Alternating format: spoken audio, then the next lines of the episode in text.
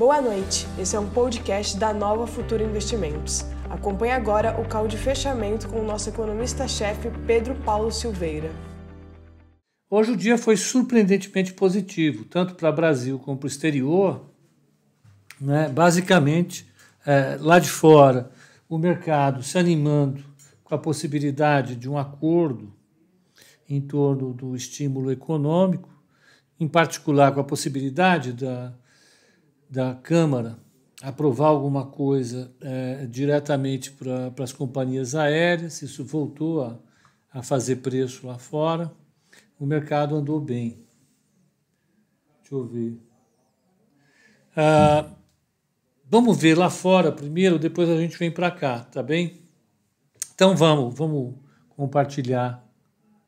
E, e um detalhe, hoje eu vou fazer meia hora, rapidinho, meia hora não, 15 minutos de mercado e depois eu vou entrar na análise do IRB. Então, quem está no Instagram depois, quiser ir para o canal da Nova Futura, ou no Twitter, ou no YouTube, ou no Facebook, está convidadíssimo. Né? Porque eu vou precisar usar telas, etc. e tal. Então eu vou uh, uh, convidar vocês a participarem a partir daí. Eu vou fazer rapidamente essa entrada e depois a gente toca para o IRB. Vai ser uma discussão simples, tranquila, é, muito mais no sentido de como analisar uma empresa, como ver a empresa, e é o que eu vou fazer, tá bem? Ah, então vamos, vamos olhar o que, que teve de positivo para a gente hoje no mundo. Olha, no mundo, a situação foi Dow Jones fechou com uma alta de 0,43, o S&P 500 com uma alta de 0,80 e Nasdaq com uma alta de 0,50. O petróleo bombou, foi para 41 dólares e 27 centavos. Ou seja, o mercado lá, as commodities, ou usando a terminologia que é usada lá fora, o pessoal do reopening andou bem, né? incluindo as empresas aéreas. Deixa eu ver se elas se sustentaram ao longo do dia. Vou pegar a American Airlines. American Airlines Airlines Group. Vamos pegá-la e, e, ver como é que foi. Ela fechou com 0,65 de alta, mas ela deu uma pancada nos últimos dias. Expectativa é de recuperação importante. É, vamos ver como é que os dados saíram teve a ata do, do, da reunião do, do, Banco Central Americano, a ata do, Federal Open Market Committee. Ela veio boa, afastou um pouco as preocupações que o mercado é, externou a hora que saiu o Initial Jobless Claims, os pedidos de seguro-desemprego, que vieram lá em cima, em 840 mil, de fato é indigesto, e, e, e foi basicamente isso. Né? Os dados da, da, da, da, do mercado de trabalho assustaram, mas eles foram compensados com otimismo vindo tanto da, da, da política monetária como da perspectiva de ajuste de mais um pacote fiscal. O índice VIX caiu para 26,36, ainda acima de 25, ainda é um número forte, mas aí parou de subir e voltou. Uhum. Ah, taxas de juros. Taxa de juros de 10 anos nos Estados Unidos, 0,78 novamente. Forte, forte. Vamos ver aqui no Brasil. Aqui no Brasil, o, o Ibovespa fechou com 2,51 de alta a 97,919, a quase 98 mil pontos. Né? Um, um nível que ele é, recuperou Vou pegar o diário aqui. Olha, ele está no nível que ele estava, que ele bateu na semana de 28 do 9, 28 de setembro, ou que efetivamente estava ali acima em 21 do 9. Então, recuperando, depois de ter feito essa barrigada, está recuperando um pouco do patamar que tinha antes dessa barrigadona feia que a gente viu nos últimos dias. Então, a bolsa aqui recuperou bem. O mini índice fechou 97,655 com 1,95 de alta. O mini dólar fechou quase no 0 a 0 a 5,604, mas hoje ele bateu 5,651. A vol no dólar hoje foi legal, foi. Para quem gosta de operar volatilidade, foi campeão. Quem acertou a ponta ganhou muito dinheiro. Também quem não acertou se estrepou feio. Então a mínima foi 5,581 e a máxima 5,650. Então ele fechou mais perto da mínima do que da máxima, da máxima, né? E a taxa de juro para 2027, ela acabou fechando perto do zero a zero, com dois pontinhos de queda lá em cima, a 7,58. Puxado, né? Eu acho que é puxado ainda. As tensões no mercado de dívida continuam fortes. Né? Não, não, vejo outro remédio que não ser falar isso. Né? De fato, a gente está com, com o mercado de dívida pressionado, isso puxa a taxa de juro para cima. As blue chips, olha só, Ambev 1,18 de alta, Bradesco 5,04 de alta, Petrobras 3,08 de alta e Vale 1,76 de alta. Os bancos andaram bem hoje. Hoje foi um dia engraçado. Vamos pegar maiores altas e maiores baixas do índice. Ó. Ações, Brasil. Altas, vamos pegar primeiro baixas do índice. Quem caiu no índice? Os Minas caiu 2,36, é um setor que já vinha subindo, agora devolvendo um pouco. Uh, Submarino, Beethoven, 1,75 de queda. Eletrobras, 1,56 de queda. Gerdau Metalúrgica, 1,30 de queda. Braskem, 0,99 de queda. CSN, também devolvendo um pouco, 0,94 de queda, PetroRio, 0,93 e Elet meio. Então, essas foram as quedas do índice. Vamos ver a alta. A alta você já sabe, né? Já está acompanhando o mercado hoje, ó. Coisa de doido. Olha lá. IRB 7,84, 21% de alta. Me explica.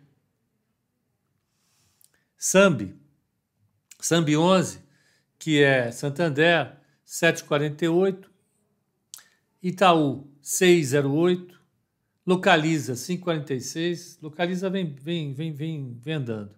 Bradesco 5,34, CCR 4,95 e BB 4,83, é isso? 4,83. Deixa eu ver o volume de IRB. IRBR3. 186 milhões. Deixa eu ver uma coisa. Hoje foi um volume totalmente atípico de IRB. IRB não tinha esse volume há muito tempo. Deixa eu pegar aqui, diário. Ela teve um volume forte anteontem, 6 do 10. Hoje é o segundo maior volume. Desde quando? Vamos pegar aqui, deixa eu dar mais. O volume dela está dando pancada. Isso é é preocupante? Eu, eu acho, né? Eu acho, sinceramente, um pouco preocupante. O que, que leva o volume a ficar, de repente, tão alto? Olha, ela não tem esse volume jamais. Ela assistiu o maior volume da história dela no dia 6 do 10, que foi anteontem, né? Ela caiu forte. Ah, ela teve o segundo maior volume, o terceiro maior volume ontem e hoje o segundo maior volume da história dela. 186 milhões de reais. Teve algum motivo para isso? Que eu saiba, não teve nenhuma notícia. Né? Então, o mercado efetivamente hoje foi daqueles dias em que alguém resolveu comprar alguma coisa porque achou que o Brasil estava barato e saiu tomando, porque não teve absolutamente nenhuma reversão importante daquilo que a gente vem conversando ultimamente, ou seja, a percepção de risco em relação à dívida brasileira, as grandes questões de política, tudo isso continua como estava sempre. Mas esse é o ponto, né? Dentro de uma tendência, a gente acaba tendo algumas mudanças é, razoáveis. Então, hoje foi um volume forte, forte, forte, forte, forte, forte. De IRB, tá? Vamos pegar o Ibovespa. Vamos pegar o volume do Ibov. O Ibov fechou com 26 bi de volume. É um volume grande? Não. Definitivamente não é. Mas está melhor do que teve nos últimos dias. Deixa eu pegar o volume de Ibovespa. Não, o volume está baleado. Deixa eu pegar na Profit Chart Pro. Espera só um segundinho, vou pegar o volume aqui. É, inserir é, indicador. Volume, por favor.